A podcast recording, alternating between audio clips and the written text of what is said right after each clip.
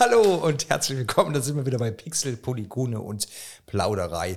Gamescom Tag 2 letztendlich, ja. Wir haben jetzt den Mittwoch hinter uns gebracht. Unser erster äh, Tag mit Terminen, Terminen, Terminen. Und wir haben uns natürlich für euch viele Spiele angeguckt. Ich lese hier Mortal Kombat, ich lese Tekken, ich lese äh, Prince of Persia, jede Menge dabei. Und da wollen wir natürlich jetzt drüber sprechen. Wer ist wir? Das bin ich. Man kennt mich, Johannes. Grüßt sich auch, Alexander. Moin. Und der Freddy. Guten Morgen.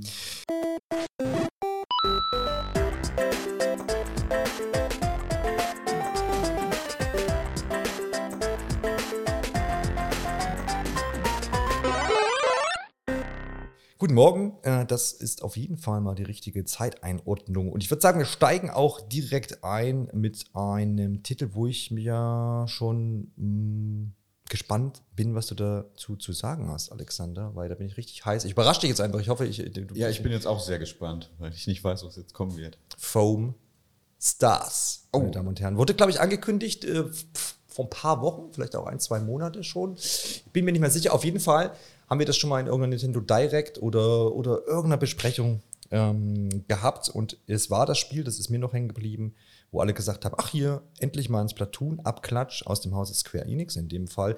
Nur halt nicht mit Farbe, sondern mit Schaum. Ob das so stimmt, weil das ist ja hier schon frech, was ich behaupte, mhm. äh, wirst du uns vielleicht erzählen können. Ähm, das war ganz spannend. Wir konnten das Spiel ja so vier Runden spielen und im Anschluss gab es noch so eine kurze Fragerunde. Und ähm, da kam das natürlich auch auf.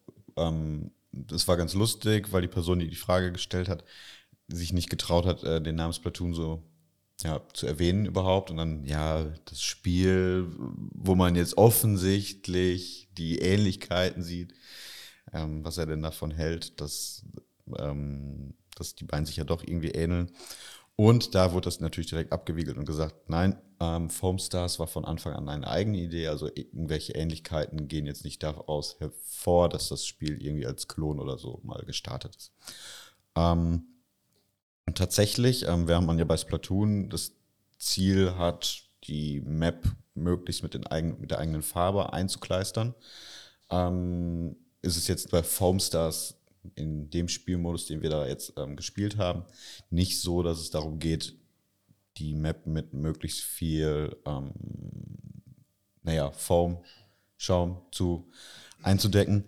Ähm, stattdessen war es so, dass ähm, ja, man zwei Teams, jeweils vier Spieler hatte und äh, eine vorgegebene Anzahl an Kills, es waren in diesem Fall sieben, ähm, wenn man dann diese sieben Kills erreicht hat, hat sich dann ein gegnerischer Spieler in einen Stern verwandelt, beziehungsweise er ist dann der Star-Player geworden und sobald er abgeschossen wurde, konnte, das Team dann halt diesen Stern einsammeln und damit beendet das Team dann auch die Runde und gewinnt. Ähm, das, das war jetzt, da, so wie ich sehen konnte, konnte man das auch konfigurieren frei. Ähm, das waren jetzt in diesem Fall sieben Kills pro Team, was dann zu sehr kurzen Runden geführt hat, also sehr komprimiert alles, glaube ich, was auch einfach dem ja, Messeumfeld so ein bisschen geschuldet ist, ähm, dass man das möglichst ähm, auf eine kurze Zeit einfach komprimiert, damit, wenn man das dann der Presse zeigt, die dann da auch schnell ja, aus ein Fazit ziehen können.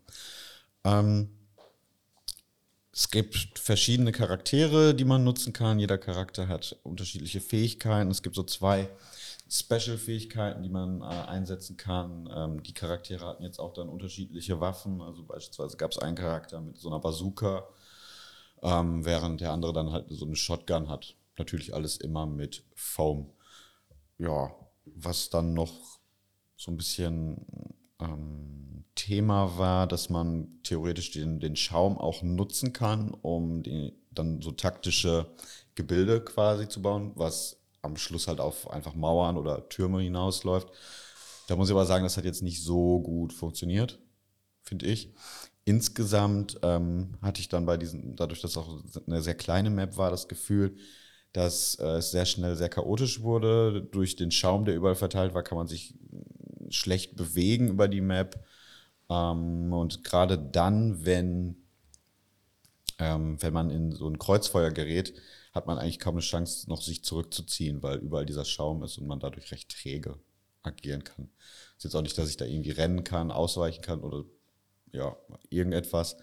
Heißt, ähm, dass wenn man dann, wenn man dann einmal in so ein Gefecht gerät, kann es dann auch sehr schnell Ende für einen sein. Gut, ähm, dann klappt Foamstars. Ich, kannst du es zumindest so einordnen, qualitativ, dass man sagen kann, ähm, ja, ist, bleibt man einfach Splatoon, warum nicht? Es liegt ja auf der Hand, dass man sagen könnte, okay, da kommt auch was äh, am Horizont auf, wo man sagen könnte, ist vielleicht auch eine echte Alternative.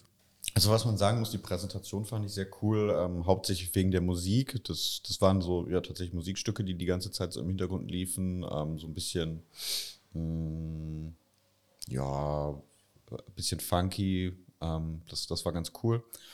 Ähm, das wirkte auch alles ganz gut. Ähm, ja, ich glaube, auf, auf, das gesamte Spiel gesehen, da muss man dann auch mal schauen, was noch an Modi kommt, wie viele Karten in dem Spiel tatsächlich drin sind, was es so freizuschalten gibt. Ähm, das, was ich jetzt da gespielt habe, das hat sich ja tatsächlich so auf, auf das Core-Gameplay bezogen und halt das auch nur innerhalb eines Modus, weshalb es mir gerade ein bisschen schwer fällt, das einzuschätzen.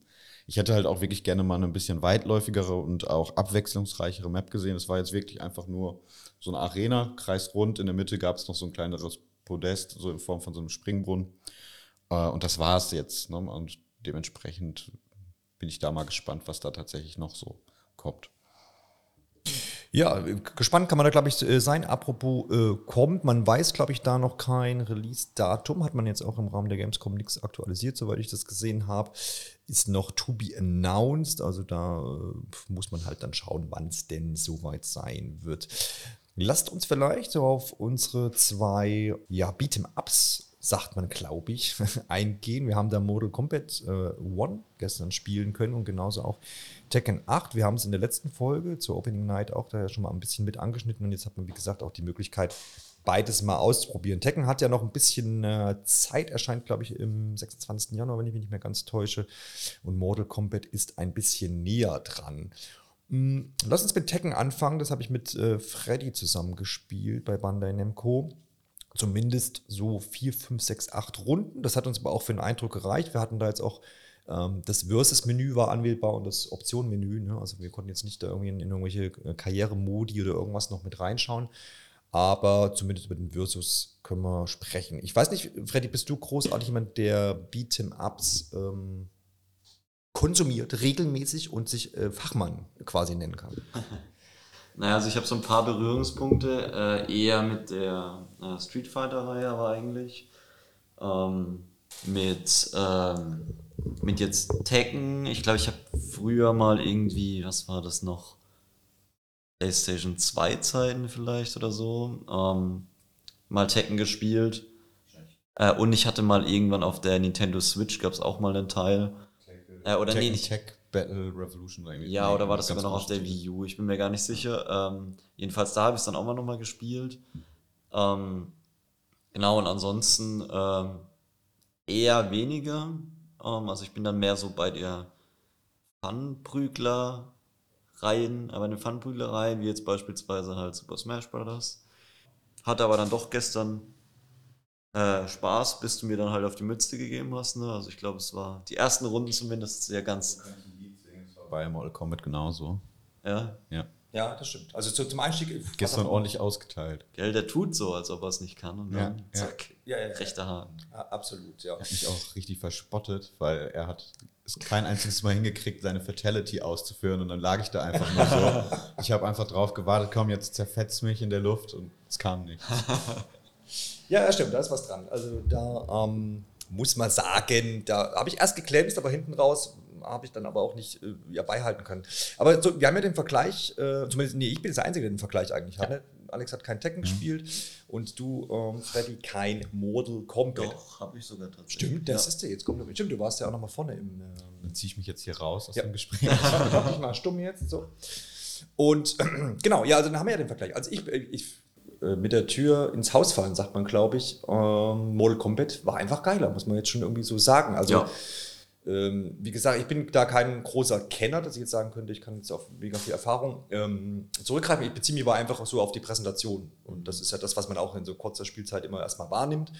Ähm, ich glaube, vom, von, der, von der Bedienung und von der Performance und sowas hat es auch natürlich bei Tekken irgendwo gepasst. Aber äh, präsentationsmäßig war Mortal Kombat schon sehr beeindruckend, weil du schon zum Beispiel diesen Auswahlbildschirm von den Charakteren hattest und dann bist du da, wenn du ausgewählt hattest und dann deinen Companion noch, was ist ja auch noch so ein Gameplay-Kniff, dazu gewählt hast, dann ging das so richtig smooth dann in die Stage über.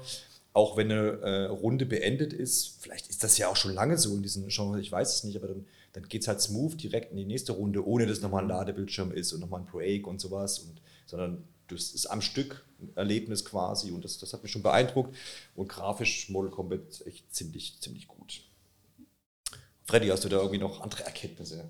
Äh, nee, ich will mich eigentlich anschließen. Ich habe ja gestern schon mal so ein bisschen auch über die Hintergründe geschwärmt äh, bei Mortal Kombat, die meiner Meinung nach einfach echt fantastisch aussehen. Ähm, ich glaube, wir haben da so eine Handvoll von Stages. Ähm, und äh, ja, war da eigentlich sehr begeistert davon auch, dass, äh, naja, auch als jemand, der ähm, jetzt nicht so wahnsinnig ein Profi ist in Brüglern, äh, hatte ich das Gefühl, dass ich halt auch da einfach coole Manöver ausführen konnte. Und bei Mortal Kombat, äh, bei Tekken hatte ich so ein bisschen das Gefühl, dass es vielleicht noch ein paar coolere Moves gab, die ich einfach nicht hingekriegt habe. Ähm, aber das, was ich auf die Reihe gebracht habe, sah jetzt auch nicht so beeindruckend aus. Da äh, ja, bin ich bei äh, Mortal Kombat schon ein bisschen mehr auf meine Kosten gekommen. Das äh, kann ich auf, auf jeden Fall nachvollziehen. Alex, hast du auch noch einen Gedanken? Apropos Kosten, äh, Red Bull liegt dieses Jahr bei 4 Euro, ne? Auf, auf, der Gamescom? Ja, ja, ja. ja, ja Pommes, äh, Messetüte waren 6. Ne? Ja. Ist das die mittlere Haben wir noch andere preisliche Erkenntnisse? Ich weiß nicht, hast du noch was gegessen irgendwo? Geld ausgegeben, Freddy? Ach so, ne, ich habe nur gesehen, die, äh, glaube ich, so die normalen Mittagsspeisen waren dann bei 15 Euro. Also Krass. irgendwie eine, ein Teller Nudeln. ja. ja. ja. gut, ist es, was, was, was soll man machen? Wenn wir Hunger muss man dann auch schon mitnehmen. Ähm, aber ja, das seid ihr auch diesbezüglich vorbereitet. Wichtiger Punkt, Alex, dass ihr das hier auch nochmal angemerkt habt. Währenddessen kann ich nochmal sagen oder wiederholen, Tekken ähm, 8 am 26. Januar und am 19. September ist dann schon wir fahren auch Straßenbahn lang. Am 19. September ist schon Mortal Kombat dann mit dran. Ist gleich quasi nächsten Monat. Gut, wir machen weiter. Was haben wir denn noch alles Schönes hier? Da haben wir unsere, unsere Klopper abge, abgefrühstückt. Wollen wir doch mal vielleicht ähm, über sprechen.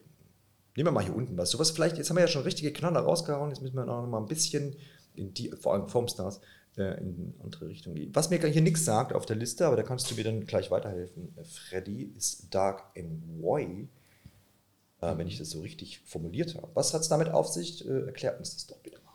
Ja, das ist ein, äh, ich glaube, es wird beworben als ähm, RPG-Adventure. Ähm, so von der Optik, damit man es vielleicht ein bisschen einordnen kann. Ähm, kann man so eine Kameraeinstellung kann man sich so ein bisschen wie irgendwie Diablo oder so vorstellen. Ähm, und ja, das kann man allein oder äh, im Korb auch spielen. Ähm, kann da verschiedene Klassen auswählen. Also ähm, es gibt praktisch so vier Grundklassen, die man später dann auch nochmal verfeinern kann und spezialisieren kann. Ähm, was mir da ganz gut gefallen hat, war, dass man ähm, auch die Möglichkeit hat, da äh, nicht nur die klassischen Krieger und Magier auszuwählen, die man halt so in so Fantasy-Welten hat, sondern hier kann man eben auch äh, mit den Knarren um sie schießen. Ähm, finde diese Mischung, ähm, die auch irgendwie Guns and Sorcery genannt wird, ähm, fand ich ganz erfrischend irgendwie. Und ähm, ja, ansonsten hat mich äh, eigentlich, haben, sind da eigentlich so zwei Sachen vor allem bei mir hängen geblieben. Ähm, zum einen hat man immer mal wieder die äh, Möglichkeit, dass man äh, ja die Wahl hat zwischen zwei ähm, Entscheidungsmöglichkeiten. Ähm, in meinem Fall war das dann einmal, ob ich praktisch so Söldner mit Söldnern einen Deal abschließe, sodass die mich dann in Ruhe lassen, ähm, oder ob ich halt sage, ja, nee, ich will da schon alles rechtens machen und leg mich jetzt mit denen an, auch wenn ich dann vielleicht auf die Mütze krieg. Ähm, genau, ich habe halt jetzt innerhalb der kurzen Anspielsession äh, natürlich nur eine Variante ausprobieren können. Ähm, ob's die, ob man die Unterschiede halt wirklich spüren kann, ist dann die andere Frage. Ähm, aber das Grundprinzip hat mir schon mal gut gefallen. Ähm, und zum anderen, was ich ganz cool fand, war, dass man ähm, äh, die Möglichkeit hat, äh, Zaubersprüche, die man auslösen kann, selbst zu zeichnen. Ähm, das heißt, man kann halt beispielsweise ähm, irgendwie so einen Flächenzauber, der Elektroschaden macht. Äh, da kann man dann praktisch ähm, auf der Switch zum Beispiel auch, wo ich es angespielt habe, ähm, kann man dann einfach ähm, ja, auf dem Bildschirm praktisch zeichnen, wie das verlaufen soll. Also wo diese Area of Effect ist. Und ähm, das hat sich nach einer kurzen Eingewöhnung da super ähm, irgendwie eingefügt und macht das Ganze nochmal zu was Besonderem. Und ja, ich hatte echt Spaß damit, muss ich sagen. Klingt auf jeden Fall interessant. Habe ich jetzt richtig verstanden, äh, ist plattformübergreifend erscheint es, ne? Hat das jetzt Switch, Switch erwähnt? Genau. Genau. Ja. Gelesen habe ich noch Xbox PC und so weiter. Also dann ist das ja breit aufgestellt. Polnisches Studio, Event Horizon. Ähm, weiß gar nicht, ob die vorher jetzt schon was gemacht haben. Zumindest die Unternehmenswebsite verrät jetzt davon nichts. Ja, ich glaube, die hatten noch äh, Tower of Time, äh, hatte ich noch was gelesen. ja, ja. Genau, ja. Das war das Erstlingswerk. Ja, ja, ja, genau. Sehr gut. Ähm, dann stellt wir uns doch weiter. Ähm, ich kann ja mal hier, ich habe doch auch was gespielt. Ich habe ja noch gar nicht so viel gesprochen, habe ich das Gefühl.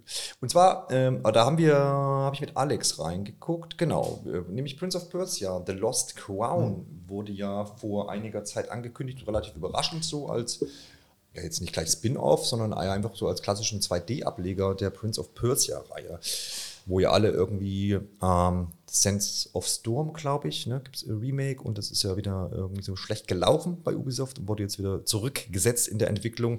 Währenddessen bekommen wir jetzt Prince of Persia auf jeden Fall. Ich glaube, das ist auch gar nicht mehr so lange hin. Genau, erscheint am 18. Januar, dann auch für alle Plattformen und natürlich auch für Nintendo Switch. Und genau da haben wir es auch gespielt beim Nintendo-Stand. Da ist das nämlich verfügbar, war, ist gar nicht beim Ubisoft-Stand irgendwie so. Wurde jetzt auch nicht nochmal irgendwie beworben im Rahmen der ähm, Opening Night. Man sieht auch nirgendwo irgendwie, also es gab jetzt auch keinen neuen Trailer oder irgendwas. Bisschen unscheinbar, aber trotzdem schön, dass man es ja da anspielen konnte. Und ähm, ja, Alex, wie waren denn so deine Eindrücke, vielleicht auch Erwartungen? Warst du da jetzt irgendwie schon, branntest du schon im Vorhinein davor? Weil ja doch eigentlich das Spiel bei der Ankündigung ganz gut aufgenommen wurde, hatte ich so den Eindruck. Ähm, ja, und eben, als sie es vorgestellt haben, war ich eigentlich auch recht angetan, so von allem, was gezeigt wurde. Erinnert ja schon ein bisschen auch an Metroid Dread, würde ich sagen. So auch vom Look her, vom Gameplay und auch das hat sich jetzt so schon bestätigt. Ich fand, ähm, ich war überrascht, dass das alles sehr flüssig so lief, im Sinne aber eher davon, ähm, was, was die Steuerung betrifft, ähm, was, was so Kämpfe und Blocken angeht. Also das Gameplay wirkte auf mich schon sehr polished. Ähm, das hat alles sehr gut funktioniert. Ähm, ja, und ansonsten äh, wirklich was Aufregendes in der Demo, die wir jetzt da gespielt haben, zumindest in diesem Ausschnitt davon, das war ja nicht die komplette, ist jetzt nicht, finde ich. Ähm, es war dann so typisch Metroidvania, ne, ein bisschen von links nach rechts gehüpft, einen Schalter aktiviert. Ähm, da hätte man sicherlich ein bisschen was Spektakuläreres noch irgendwie rauspicken können. Andererseits war das jetzt auch einfach, glaube ich, ein früher Abschnitt des Spiels, in dem es ja auch darum geht, sich einfach ein bisschen damit vertraut zu machen, wie das Spiel funktioniert. Ähm, Es gibt ja diese, in dem Trailer war ja jetzt relativ präsent diese Zeit-Zurückspul-Mechanik, die jetzt in der Demo auch anwendbar war, aber ich muss sagen, ich habe es nicht genutzt groß, weil es irgendwie so nicht nötig war. Ich glaube, du hast ja dann die Möglichkeit zu sagen, okay, wenn du da jetzt ein bisschen zu viel auf den Deckel bekommen hast ähm, von dem Gegner, dann gehst du nochmal so ein, zwei Sekunden zurück ähm, um dann irgendwie das nochmal vielleicht neu anzugehen. Habe ich nicht genutzt. Ich wusste aber auch, mir war dann in der kurzen Anspielzeit auch nicht ganz klar, wie, wann kann es einsetzen. Das wird auch, glaube ich, irgendwie so ein bisschen aufgeladen im Hintergrund. Ähm, das war dann nicht alles gleich ganz so gut lesbar. Ich fände es halt cool, wenn sie diese Mechanik irgendwie noch dann auch in die Rätsel, in die Umgebungsrätsel irgendwie vielleicht mit einarbeiten. Weiß ich nicht, ob das geschehen wird. Hm, Du hast ja schon Hüpfen, Springen, Laufen gesagt letztendlich. Kampftechnisch ähm, ist der gute ähm, Protagonist da, ich glaube, es war ein Schwert oder Säbel, ne? irgendwie ausgerüstet, wenn ich mich erinnere. Und Bogen gibt es auch noch. Da habe ich, glaube ich, zehn Pfeile da im Köcher gehabt. Kann man auch ab und zu auch wieder ein paar neue einsammeln. Und dann gibt es auch noch so einen aufgeladenen ähm, Bogen. Nee, nicht Bogen, es ist mehr so ein Bumerang, ne? den ich unendlich zur Verfügung so habe. ein Energiepfeil. Kommt zurück auf jeden Fall, deswegen ist der Und kann ähm, an den Wänden abprallen. Genau. Ansonsten fand ich die Kämpfe teilweise jetzt nicht, also man ist da nicht so durchgerannt und hat einfach alles zu breit geschlagen, sondern man musste auch schon mal decken oder über Gegner drüber hüpfen. Da gab es verschiedene äh, Gegnervarianten auf jeden Fall. Also auch teilweise ein bisschen fordernd. Ne? Wir sind auch das ein oder andere Mal gestorben. Ähm, suggeriert vielleicht dann da, dass es auch eine ähm, Erfahrung wird für Leute, die ein bisschen Herausforderung möchten. So, vielleicht mal vorsichtig gesagt, ja. Und Wir hatten ja dann noch, glaube ich, noch den, den Hub dann auch noch mal kurz gesehen gehabt, ne? Irgendwie zum, zum Ende der Demo bin ich da zumindest noch mal kurz durchgelaufen ähm, und habe dann auch noch mal kurz mit einer Göttin, glaube ich, geredet, die irgendwie was gesagt hatte von wegen, sie hat auch schon mal ähm, Sterblichen gedient und wenn er würdig ist, dann ähm, kann sie ihm praktisch auch Waffen schmieden. Ähm, dazu ist es nicht mehr gekommen in der Demo jetzt. Ähm, aber ja, könnte mir schon vorstellen, dass man da immer mal wieder hinkommt zu dem Hub. Kann er ja, glaube ich, dann auch bei den Händlern einiges kaufen. Und ja, ganz klassisch halt. Ja, ja, das auf jeden Fall. Also ähm, ich bin da gut, weiterhin gute Dinger. Ich weiß nicht, Alex, wie du siehst, ob du jetzt irgendwie enttäuscht warst. Ich glaube nicht, ich habe jetzt nicht. Nein, keinesfalls. ich glaube, das wird ganz gut. Ja, das denke ich doch auch. Was auch ganz gut werden könnte, glaube ich, und wo viele Leute auch drauf warten, ist Sonic Superstars. Ähm, da kann ich mich, glaube ich, mit dem äh, Frederik auch Frederik nochmal drüber unterhalten, denn du hast es äh, glaube ich, für die ersten zwei Level konnte man reinschauen, ne, in deiner Version, die du jetzt hattest. Ähm, genau, man konnte also wählen zwischen einem von zwei Leveln. Ne?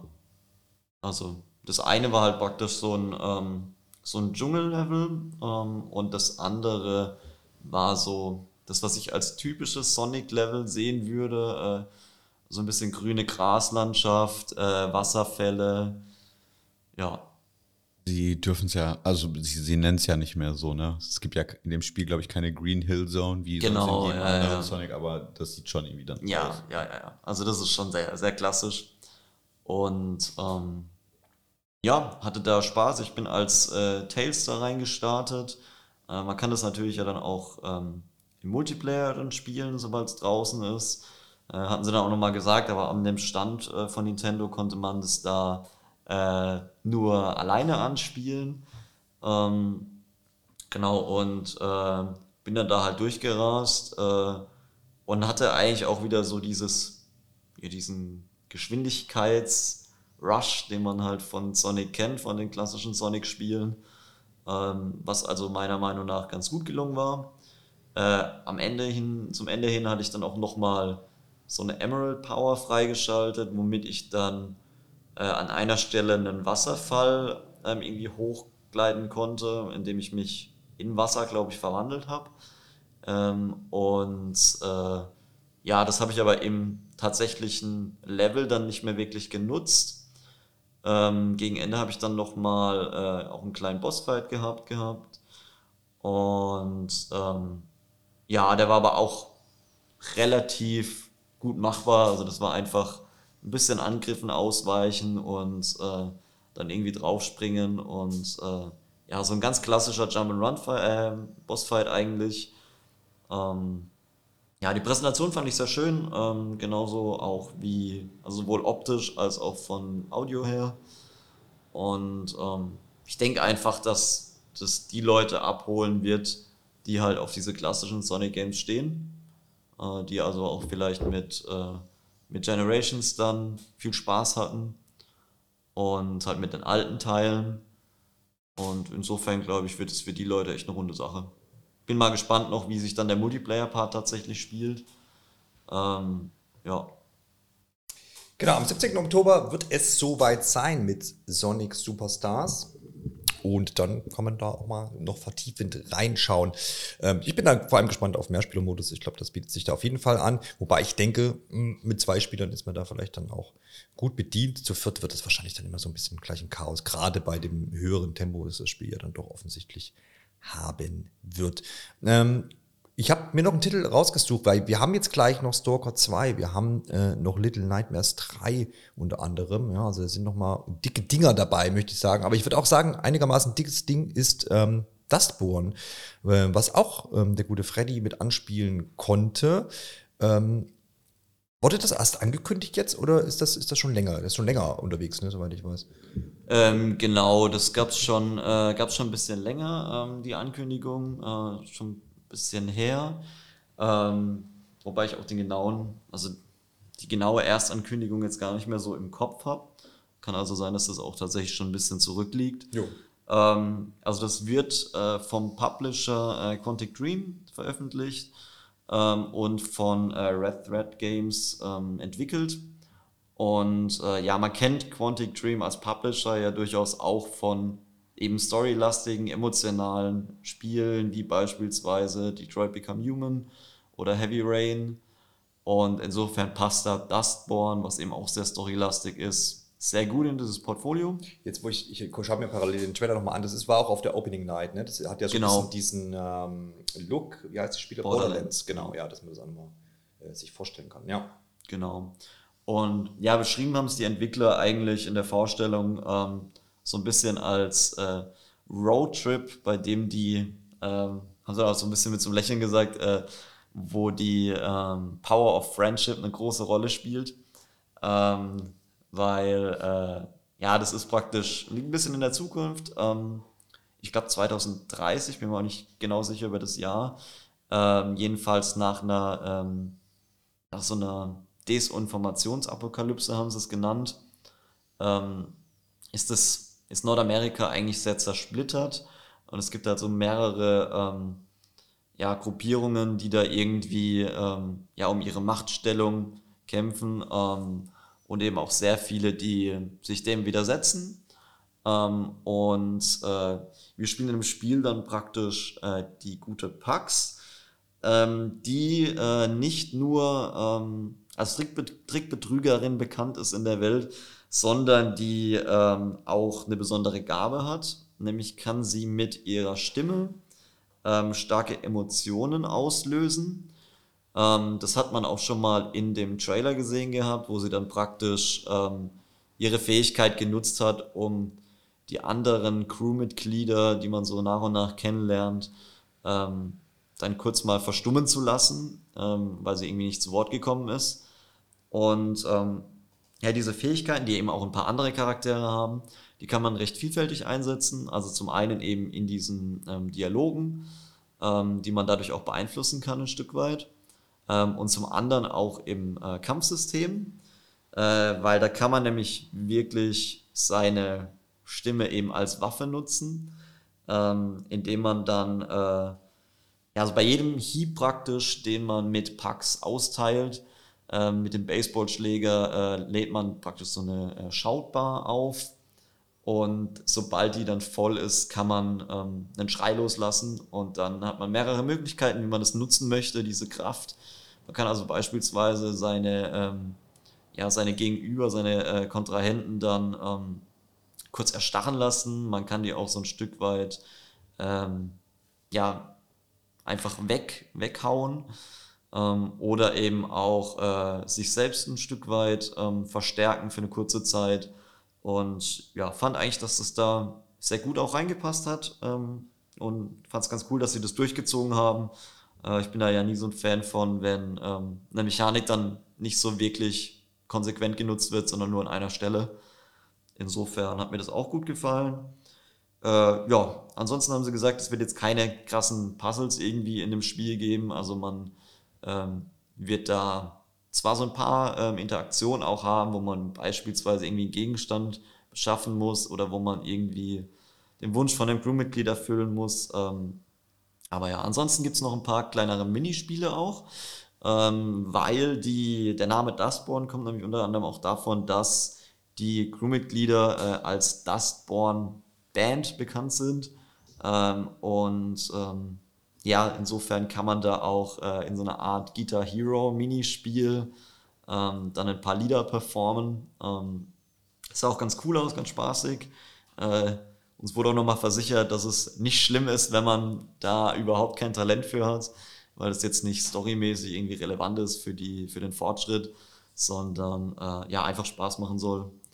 Und ja, Spaß hatte ich auf jeden Fall. Ja, das wollte ich jetzt fragen. Hattest Und- du jetzt Spaß? Ja, Spaß hatte ich auf jeden Fall. Äh, auch die Präsentation sah cool aus. Wie gesagt, so ein bisschen Borderlands-Look. Und ähm, ja, die Charaktere sahen ganz cool aus. Auch die Dialoge scheinen einen guten Eindruck zu, Eindruck zu machen. Und bin mal gespannt, wie dann eben die Story auch ist, ne? weil darauf kommt es natürlich am Ende dann an. Ja, stimmt. Weiß man schon was zum, zum Release-Zeitraum? Irgendwas haben sie was gesagt? Oder? Ähm, ich glaube, es war noch relativ unkonkret. Ich glaube, sie hatten gesagt gehabt, nächstes Jahr. Okay, ja, 2024, das, so, so, so wird es sein, das nehmen wir einfach so jetzt hin. Und wir stürzen uns dann ähm, mal auf Little Nightmares 3, denn das wurde ja jetzt während der Opening Night Live angekündigt, war so fast mit die einer der wenigen äh, Ankündigungen quasi, wir haben es besprochen. Ähm, quasi die Fortsetzung, logischerweise, des äh, bekannten Franchises. Es geht ja dabei immer um so ein, ja, kleinere Horrorspiele, die im Sidescrolling-Manier abgehalten werden. Immer auch so ein bisschen smoother, ein bisschen langsamer. Keine Hektik so, äh, die da verbreitet wird. Das fand ich bisher immer angenehm. Hat ja jetzt einen äh, Entwicklerwechsel nach sich gezogen. Oder das, den dritten Teil macht jetzt Supermassive Games. Der war vorher ein anderes Studio. Und wir hatten jetzt eine kleine Präsentation, ja, was heißt kleine Präsentation? Eigentlich dann doch schon eine relativ lange Präsentation. Wir durften selber nicht anspielen, aber die Entwickler haben uns das ähm, präsentiert und so ich, eines der ersten Level, denke ich mal, irgendwie, kann, weiß ich nicht genau, ähm, ja, uns gezeigt es geht ja bei Little Nightmares 3 darum, dass wir, also die große Neuerung ist letztendlich, dass es jetzt ein Koop-Spiel geworden ist.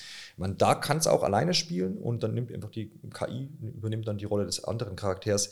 Beiden Charaktere sind einmal Low und Alone, heißen die ganz spezielle Namen. Mm, die haben auch beide so eigene Fähigkeiten. In dem Sinne, Low hat dann Pfeil und Bogen, ist am Start, kann da also so ein bisschen auch aus der Ferne interagieren. Man muss da sagen, Little Nightmares ist jetzt kein Spiel, wo ständig irgendwelche Gegner auf dich zukommen und du ständig dann jetzt irgendwie mit Pfeil und Bogen schießen müsstest. In, dem, in dem Level, was wir gesehen haben, ist es äh, ja in die Rätsel mehr eingebaut gewesen. Und Alone hat einen Schraubenschlüssel, der dann auch hier und da einfach ähm, Verwendung findet. In dem Abschnitt jetzt war so die große Bedrohung ähm, das Monster Baby, was immer mal so vom Hintergrund ähm, quasi so in die, in die vordere Spiele, Spielwelt mit eingetaucht ist und so ein bisschen für den einen oder anderen Jumpscare sorgen sollte. So in der Präsentation, ja, da ist man da jetzt nicht groß angespannt. Ich glaube, das ist auch ein Spiel, was man, wenn man das zu Hause dann in der entsprechenden Atmosphäre spielt, dann nochmal ein bisschen besser rüberkommt. Wer mal noch auf der Gamescom jetzt die Tage unterwegs ist, kann sich den Stand mal zu Little Nightmares 3 anschauen. Ich glaube, man wird es da nicht anspielen können, aber das Monster Baby ist da ziemlich groß. Ähm, ist ganz ansehnlich, kann man sich, kann man sich anschauen.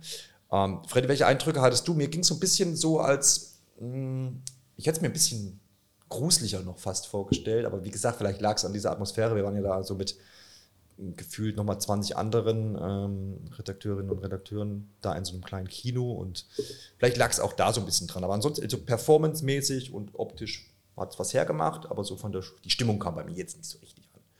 Ja, also, ja, also erstmal die visuellen Eindrücke kann ich so bestätigen. Äh, sieht, Spiel sieht einfach cool aus. Ähm, und äh, ja, aber auch bei dem anderen ähm, muss ich sagen, klar, in so einer größeren Gruppe, in so einem äh, ja, kleinen Saal, dann ist das, äh, kommt es natürlich nicht so rüber, wie wenn man da irgendwie mit, äh, mit Headset dann auch drauf spielt. Ähm, was ich ganz interessant fand auch, das ist wahrscheinlich auch in den zwei Vorgängern, die ich persönlich gespielt habe, der Fall, ähm, dass du eigentlich relativ wenig irgendwie Musik hast, sondern das ist eigentlich sehr organisch. Da habe ich, da hab ich auch überlegt, ob das jetzt ähm, daran liegt, dass es einfach jetzt einfach nur so ein Ausschnitt mhm. war, so ein mhm. Messebild, oder ob es weil ich habe teilweise habe ich gedacht, es wäre schön, wenn dann so ein bisschen, vielleicht kommt mehr Atmosphäre rüber, wenn mhm. da jetzt noch so ein bisschen Musik mit unterwegs ist. Aber du hast recht, in den ersten beiden Teilen war das auch sehr dezent eingesetzt. Mhm. Aber man, wissen wir jetzt halt nicht, ne, wie es jetzt ist, ob das gewollt jetzt so war oder. Genau. Ja, ja ansonsten fand ich halt noch das, das Worldbuilding ganz cool. Ähm, man hat halt gesehen, dass äh, das Monster Baby ähm, eben auch ja dafür verantwortlich ist, äh, das, was passiert ist in diesem Dorf, äh, wo wir unterwegs waren. Ähm, und äh, ohne da jetzt mal zu viel zu spoilern, ähm, ja, äh, führt es dann natürlich auch dazu, dass man, selbst wenn man da rumläuft, so ein bisschen auf der Hut ist. Und ähm, ja, insofern fand ich das ganz cool, dass man da direkt die Auswirkungen gesehen hat und auch schon einfach schon ein bisschen Angst vor dem Monster Baby hat, bevor man es dann tatsächlich das erste Mal sieht. Ja. ja. Äh, weil du einfach weißt, so irgendwo lauert da draußen was. Und ähm, gerade für diese ja, atmosphärischen, äh, scary Moments ähm, ist ja, soweit ich das weiß, auch ähm, äh, Little Nightmares bekannt. Also, dass sie eigentlich nicht diese billigen Jumpscares haben, sondern eigentlich mehr das so wirklich aufrechterhalten. Genau, das andauernde bisschen, ja, ne, einfach ein bisschen in Angst leben, wenn man es mal so überzieht, vielleicht so ein bisschen. Ähm, ja, und Gameplay-technisch hat man auch so das Typische gesehen. Also, wir konnten da jetzt auch nichts Neues. Ich habe den zweiten Teil relativ lang gespielt, aber es war so das Kisten schieben, irgendwie Seil durchtrennen, damit irgendwo was runterfällt, Gänge finden, dann auch das klassische irgendwie im Schatten sich verstecken, dass man nicht vom Monster Baby entdeckt wird und so. Also das war alles sehr bekannt. Also da würde ich mir halt dann wünschen, so, wenn jetzt ist ja noch Zeit, bis das Spiel erscheint, irgendwann im nächsten Jahr, dass dann noch so ein paar neue Gameplay-Kniffe herumkommen, mhm. weil jetzt, klar, Koop ist nett, aber im Moment hat es jetzt auf mich noch gewirkt, ja, du kannst das halt dann zu zweit spielen, aber ja, der eine hat einen Bogen, der andere hat diesen Schraubenschlüssel. Ist alles noch ein bisschen basic, aber es hat zumindest Potenzial auf jeden Fall, dass sie da sicherlich noch ein bisschen mit mehr mitmachen. Müssen sich natürlich jetzt auch beweisen. Jetzt ja jetzt quasi von Supermassive da das erste, erste Ableger in diesem Universum und bin gespannt, wie es ausgeht. Also wie gesagt, technisch und optisch mache ich mir keine Sorgen. Ob es dann auch gameplay-technisch und motivationstechnisch äh, anhaltend äh, dabei sein wird, das wird sich dann noch im nächsten Jahr herausstellen. Alexander, wir haben gestern noch mh, beim Xbox-Stand uns Stalker 2 angucken können. Ist ja schon eine ganze Weile Entwicklung. Shooter spielt in Tschernobyl und ähm, konnten wir uns gestern in der PC-Version auf jeden Fall angucken. Ähm, war jetzt nicht auf der Xbox-Konsole irgendwie.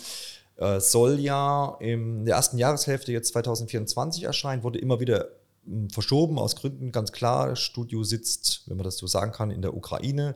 Dementsprechend da die Umstände einfach schwer. Ich war relativ gespannt. Ich habe den ersten Teil nicht ge äh, äh, gespielt, hatte aber irgendwie Lust, ähm, weil so das erinnert mich immer so ein bisschen atmosphärisch von dem, was man bisher gesehen hat, an die Metro-Spiele einfach. Und die haben mir immer sehr gut gefallen und deswegen wollte ich mir auch Stalker ähm, damit anschauen. Und wir haben das uns angeschaut, wie erwähnt. Ähm, Alexander, du bist ja Du spielst ab und zu mal einen Shooter, so viel weiß ich ja schon. Ähm, wie hat dir jetzt Stalker 2, ähm, hast du da was rausnehmen können aus dieser, aus dieser kurzen äh, Möglichkeit, da mal reinzuschauen? Das ist so ein Spiel, was mich bislang, ähm, ja, dann, also mit dem ich jetzt bislang überhaupt noch keinen Kontakt hatte.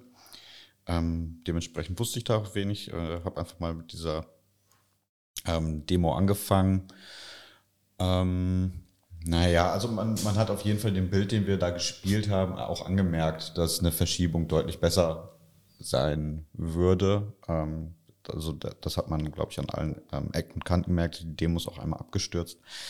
Ähm, nichtsdestotrotz habe ich so ein paar interessante Sachen da rausgezogen, wo ich aber nicht sagen kann, wie mir die jetzt tatsächlich gefallen. Also zum einen, ja, das spielt ja eben, äh, in einem Gebiet, was halt radioaktiv verseucht ist.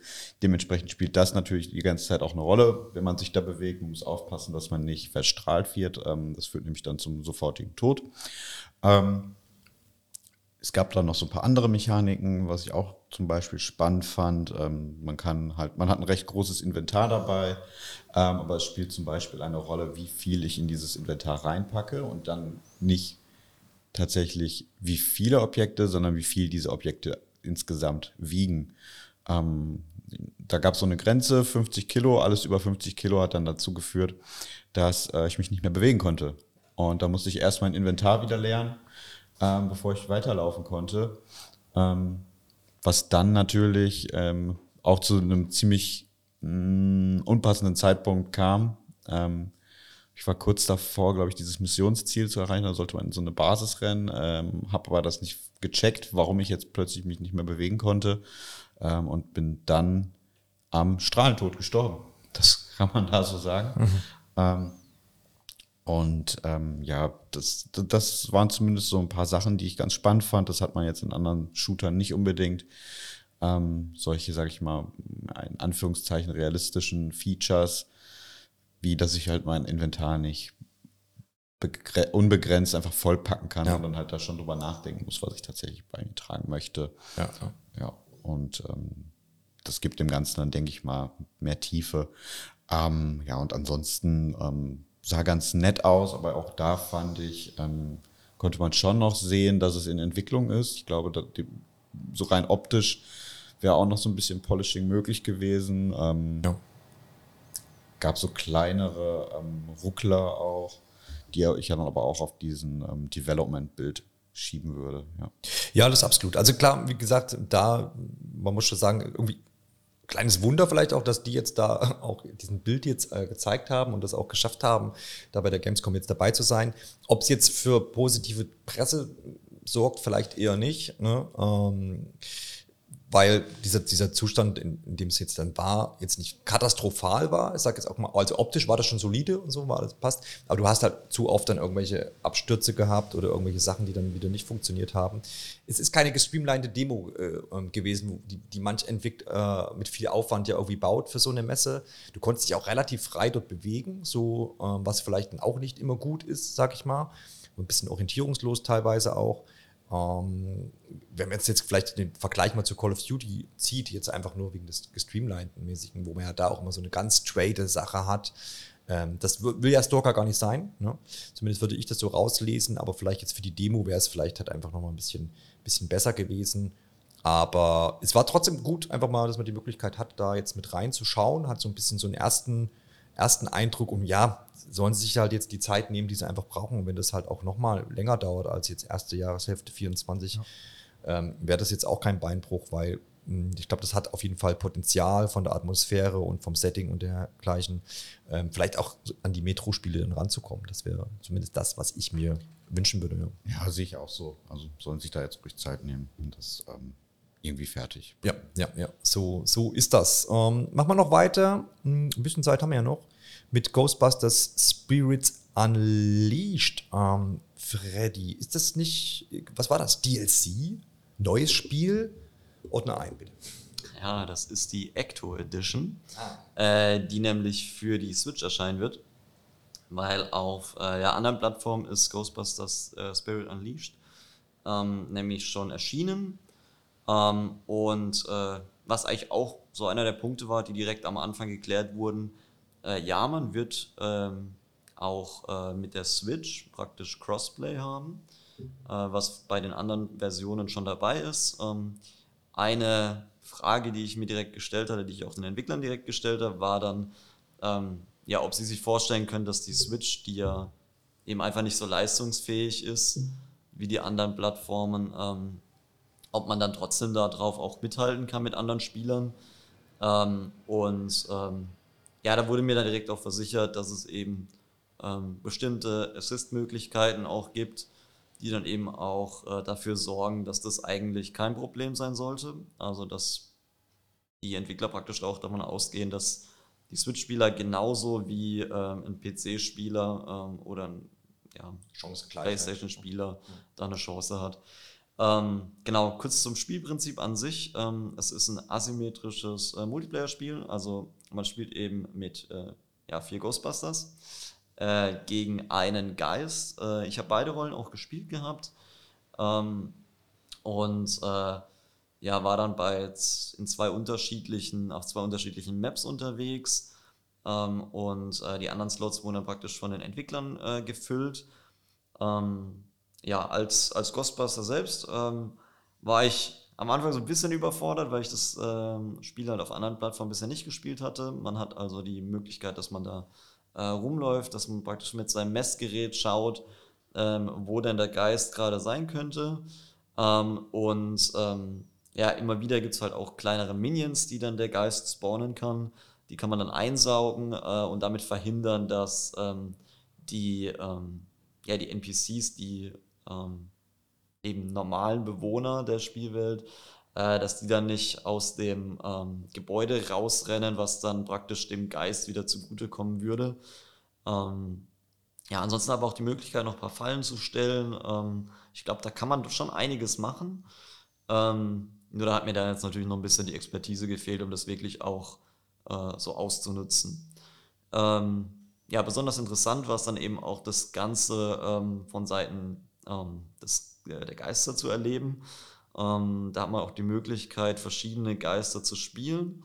Ähm, wobei man das halt innerhalb der Runde dann, glaube ich, dann äh, einen Geist bleibt.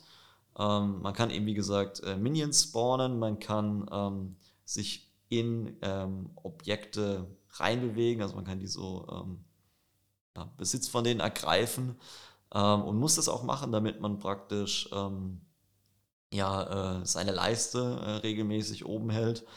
Ähm, und hat aber natürlich währenddessen auch äh, die Gefahr, dass die Leute einen entdecken, weil man läuft dann wie in so Prop-Hunt-Modi aus anderen Spielen, äh, läuft man dann natürlich als Stuhl oder vielleicht auch mal als was ein bisschen abgedrehteres darum, was natürlich dann auch auffällt. Und ja, ähm, genau, dann hat man halt pro Geist auch noch verschiedene ähm, äh, Manöver zur Verfügung. Man hat auch so eine Ultimate-Fähigkeit, ähm, die ich äh, da jetzt nicht hingekriegt habe einzusetzen. Also ich war äh, ja da wie gesagt einfach äh, ein bisschen überfordert erstmal noch, ähm, aber hat trotzdem so gewirkt, als äh, könnte man da echt einiges machen.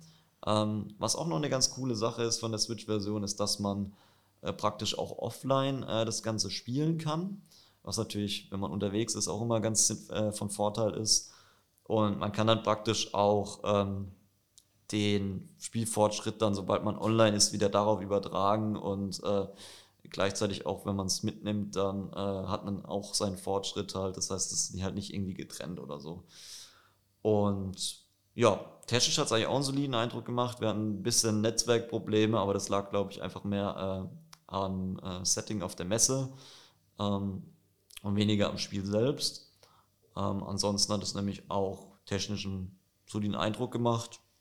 Und ja, bin mal gespannt, wie es dann halt auch im Crossplay mit den anderen Versionen funktioniert.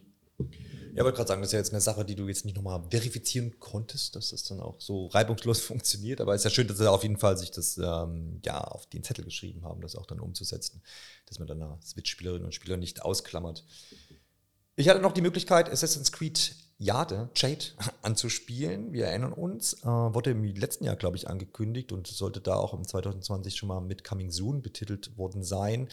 Äh, Mobile-Ableger von Assassin's Creed. Und das war nicht irgendwie hier so, keine Ahnung, so ein mal was dahin geschmiertes, nein, so will ich es gar nicht formulieren, aber ein vollwertiger Open-World-Titel soll das ganze Ding werden, entwickelt von Level Infinite. Und genau bei dem Stand kann man das auch aktuell auf der Gamescom anspielen. Und da habe ich mich auch kurz angestellt ähm, um mir das mal anzuschauen. Und es war eigentlich ganz interessant. Äh, ein Stand mit äh, vielen Smartphones natürlich.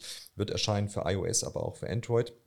Free-to-Play sein. Über diese Mechaniken kann ich jetzt noch nichts sagen, wo dann da äh, die quasi das, ähm, ja, das, das, die Mikrotransaktion vielleicht sitzen oder wie der Titel dann finanziert wird. Das muss ich natürlich herausstellen. Aber ich habe so ein bisschen aufs Gameplay einfach geguckt und da war es eigentlich ein klassisches Assassin's Creed, äh, musste mich erst so ein bisschen in die Steuerung reinfuchsen, weil es halt ein Touch dann eben war.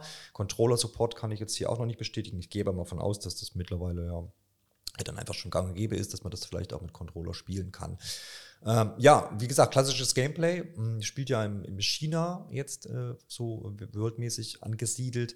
Und ich habe geschlichen, ja, habe mich in Büschen versteckt und dann eigentlich diese typischen, ähm, ja, One-Button-Kills dann einfach gemacht, so aus dem Schleichen heraus und aus dem Stillen heraus. Man konnte auch ein bisschen aggressiver kämpfen. Da hatte, man auch die Möglichkeit zu blocken. Äh, Klettern war natürlich auch ein großes Ding. Es war ein ganz großer, langer Abschnitt, wo man so ein bisschen trainingsmäßig äh, so ein Parcours auch über Häuserdächer ähm, und Seile und mit Seilwinden und all so ein Kram interagieren konnte. Und ähm, ja, das war wirklich alles klassisch. Also wer schon mal irgendwie Assassin's Creed gespielt hat, der findet das da wieder. Ich fand es erstaunlich ganz gut umgesetzt. So. Also kann da jetzt, ich glaube, es waren irgendwelche Samsung-Handys, ich weiß nicht wie performant. Also klar, es waren sicherlich performante Handys dort. Wie das dann um, äh, umgesetzt ist auf allen an, anderen Modellen, das, das muss man dann sehen, wie tauglich das eigene Smartphone denn da sein wird. Aber ansonsten war ich da positiv überrascht, äh, muss aber da auch einordnen, dass ich jetzt kein großer Mobile-Spieler äh, bin und ich jetzt auch nicht sagen kann, wie das gerade äh, so aktuell da auf dem Markt aussieht, ob das einfach gang und gäbe ist, dass da schon so ähm, größere Spieler einfach dann mit unterwegs sind. Aber ich kann zumindest festhalten, dass ich mir das, glaube ich, nochmal angucken würde. Ähm, ich vermutlich dann aufgrund dieser Free-to-Play-Mechanik irgendwo dann aussteige. Man hat schon gemerkt, dass viel ähm, Rollenspiel auch da drin steckt und mit Looten und sowas. Ähm, man kann auch seinen Charakter anpassen, also es ist jetzt nicht irgendwie so ein, so ein Assassin's Creed bestimmter Charakter, man kann das alles justieren. Also ich denke, da gibt es Potenzial natürlich für Kostüme und dergleichen und vielleicht soll ich auch für Waffen irgendwo, da wird es wahrscheinlich irgendwo drauf hinauslaufen. Ähm, mal sehen. Also da äh, bleibt spannend auf jeden Fall. Ähm, ich glaube, da gibt es auch noch kein, kein Release-Datum. Es gab jetzt Anfang August eine offene Beta oder eine geschlossene, vielmehr gesagt. Ähm, der ist jetzt auch jetzt kürzlich erst zu Ende gegangen. Mal sehen, da werden sie wahrscheinlich nochmal Sachen mit raus weg, mitnehmen. Und dann können wir vielleicht auch demnächst mal über ein Release dann sprechen. Werden wir dann, werden wir dann einfach sehen. Wenn ich richtig es im Blick habe, Alexander, ich weiß nicht, wie, wie du hier noch äh, ähm, bei uns bist, ähm, sind wir durch, oder? Haben wir, haben wir unsere, unsere Spiele, die wir hier so highlightmäßig haben, alle abgegrast? Wir sind gut. Also kann man, kann man sich auch mal selber loben, finde ich. Ja, Da würde ich Haben wir sagen, gut gemacht. haben wir gut gemacht. Ich würde sagen, ihr habt auch brav zugehört da draußen. Und wir machen uns auf den Weg jetzt in Messetag Nummer 2,5 irgendwie gefühlt. Wir haben heute, wir schauen heute auf jeden Fall mal noch bei Nintendo vorbei. Vielleicht kriegen wir da noch was zu spielen. Ähm, was haben wir noch? Gibt es zu essen. was zu essen? Kaffee. Kaffee? Habt ihr irgendwie heute so einen Highlight-Termin? Das war jetzt meiner. Ja, das. Lass mich noch mal schauen. Oder noch was vor auf der Messe, noch mal irgendwie eine Pommes essen oder Also ich war gestern leider nicht in allen Hallen. Ja. Also ich muss in die vorderen eigentlich noch mal ja, reingehen. Also in der bei Xbox war wir ja noch. Xbox. Also da fehlt noch die dazwischen zwischen den zwischen der vorderen Ja. und der hintersten. Genau, gestern war auch der Außenbereich, glaube ich, noch nicht offen. Da Ja. kommen wir heute auch noch mal rein. Gut. Gegenüber die Frau steht jetzt schon am Fenster. Ich glaube, wir müssen jetzt aufhören. Wir müssen jetzt gehen. Unsere Straßenbahn, Straßenbahn kommt jetzt auch. Also in diesem Sinne, macht's gut und wir hören uns dann natürlich noch im nächsten äh, Podcast wieder, denn wir haben auf jeden Fall noch ein paar Sachen anzuspielen und da wollen wir euch dann natürlich auch dann teilhaben lassen. Bis dahin. Ciao, ciao. Tschö.